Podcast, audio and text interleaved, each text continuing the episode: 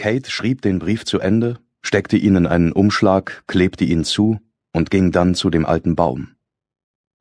Sie hob die Hand und ließ den Brief in den ausgehöhlten Stamm fallen. Er kommt bestimmt, dachte Kate. Wenn er das liest, wird er kommen. Es war ein warmer, schwüler Tag. Kate trug ein leichtes Sommerkleid und flache Ledersandalen.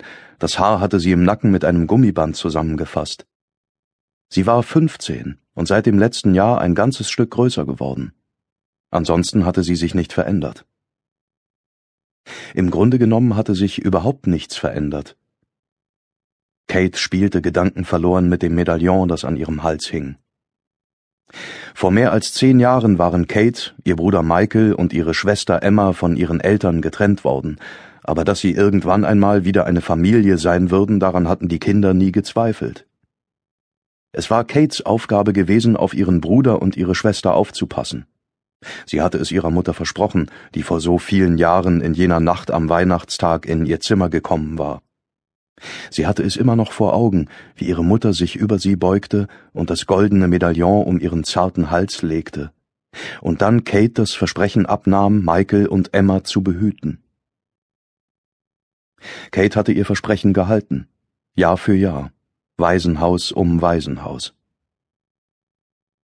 Aber was, wenn Dr. Pym jetzt nicht kam? Wie sollte sie Michael und Emma weiter beschützen? Unwillkürlich wandte Kate sich um und schaute den Hügel hinab. Dort zwischen den Bäumen hindurch sah sie die baufällige Fassade und die schiefen Türmchen des Edgar Allan Poe Waisenhauses für schwer erziehbare Kinder. Zu Kates Verteidigung muss gesagt werden, dass sie Dr. Pims Entscheidung, sie wieder hierher zu schicken, nur dann in Frage stellte, wenn sie verzweifelt oder erschöpft war. Sie wusste, dass der Zauberer sie nicht wirklich verlassen hatte. Aber die Tatsache blieb, von allen Waisenhäusern, in denen die Kinder über die Jahre untergekommen waren, war das Edgar Allan Poe Waisenhaus das schlimmste.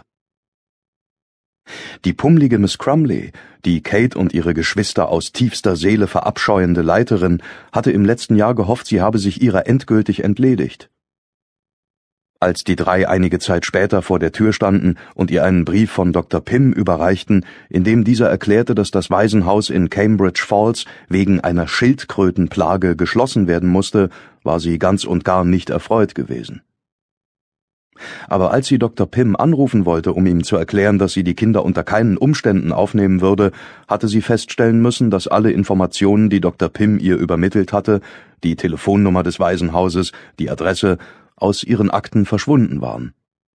Und weder die Telefongesellschaft noch irgendein Amt konnten Miss Crumley weiterhelfen, ja es sah ganz danach aus, als habe ein Ort namens Cambridge Falls niemals existiert. Schließlich musste Miss Crumley aufgeben. Aber sie ließ die Kinder spüren, dass sie nicht willkommen waren, und bei jeder sich bietenden Gelegenheit fing sie die Geschwister ab, drängte sie in irgendeine dunkle Ecke, piekste sie mit ihren dicken Fingern und überschüttete sie mit Fragen.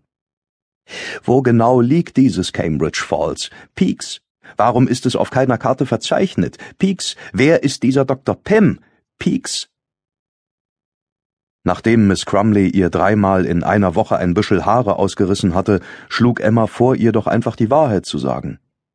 Dass Dr. Stanislaus Pym ein Zauberer war, dass Miss Crumley Cambridge Falls nicht auf der Karte finden konnte, weil es Teil der magischen Welt war, die sich vor der normalen Welt verbarg. Und sie dort ein altes, in grünes Leder gebundenes Buch gefunden hatten, mit dem man durch die Zeit reisen konnte.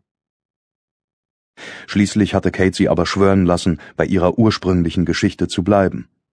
Dr. Pym wäre ein ganz gewöhnlicher Mann und überhaupt nichts Bemerkenswertes hätte sich ereignet.